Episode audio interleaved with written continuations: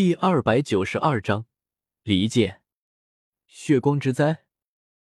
麒麟念到了声，轻笑起来，说道：“纳兰叶，你当我是三岁小孩，还是俗世渔夫，会相信这般鬼话？”麒麟，我从不骗人，你若是不信，我可替你细细解来。我负手而立，表情肃穆，沉声说道。彩铃就是从我身边逃走的，她在我身边待了三年，我对她的了解或许比你要深远许多。死辽性格狠辣，睚眦必报，对权力更有一种变态的追求，妄图掌控周围的一切，让所有人都臣服在他脚下。我看着麒麟，叹了口气，低声说道：“此时他已经突破到斗宗境界，可蛇人族如今的女王却是你姐姐月妹。”你以为彩铃会如何做？她会对你姐姐如何？又会对你如何？彩铃最极端的做法，自然是将月妹斩杀，再将的党羽扫除，如此才能重揽蛇人族大权，也不会留有后患，让人觊觎他的王位。启灵也想到了此处，柳眉微蹙，沉默片刻后，他突然一瞪我，喝道：“纳兰叶！”你少在这里挑拨离间！彩铃女王统领蛇人族百余年，南征北战无数，深受族人敬重。我如此，我姐姐亦如此。既然彩铃女王归来，我姐姐自然会将王位归还给她。南征北战无数，我轻笑一声，不屑道：“我看是穷兵黩武吧。彩铃统治蛇人族百余年，可有为蛇人族开疆拓土半点？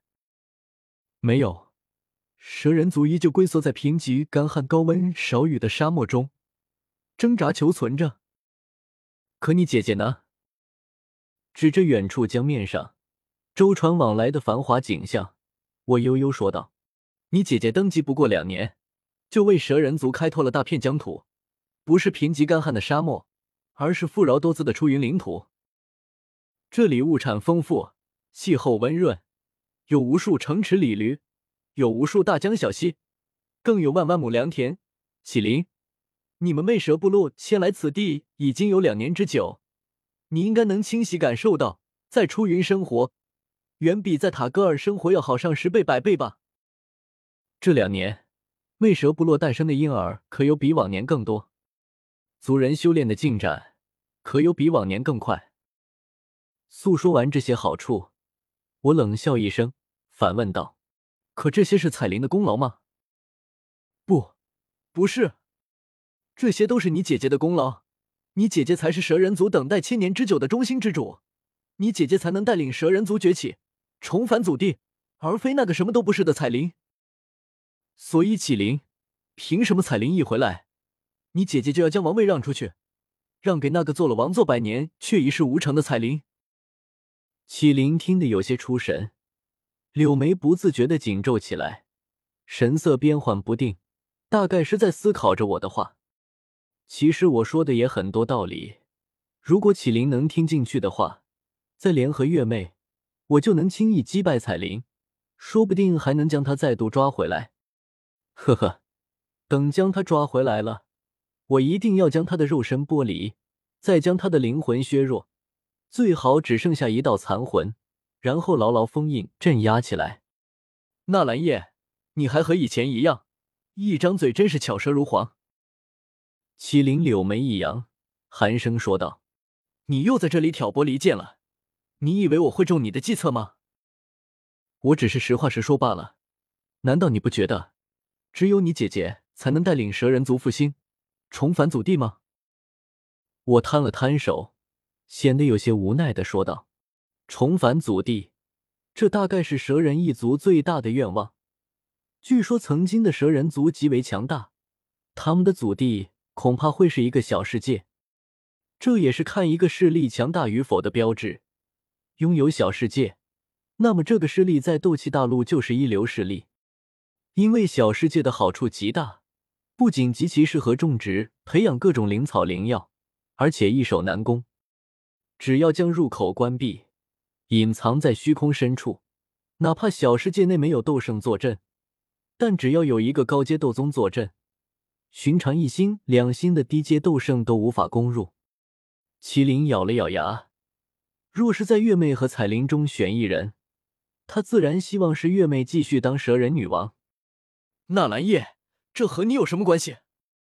不管我蛇人族谁来当女王，也都是我蛇人族的内政，容不得你一个外人插手。我也更不可能和你一个外人联手。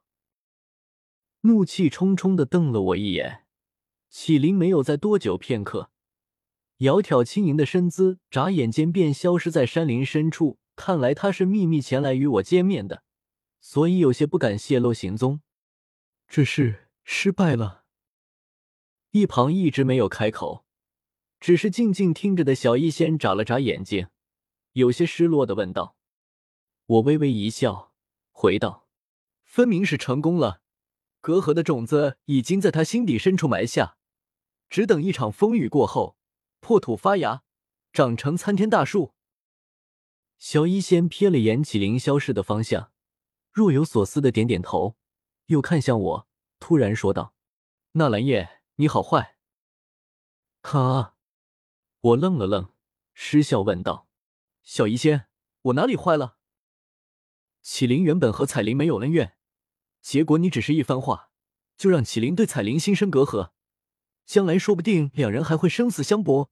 明明什么都没有发生过，只是你的一番话就变成这样，你还不坏吗？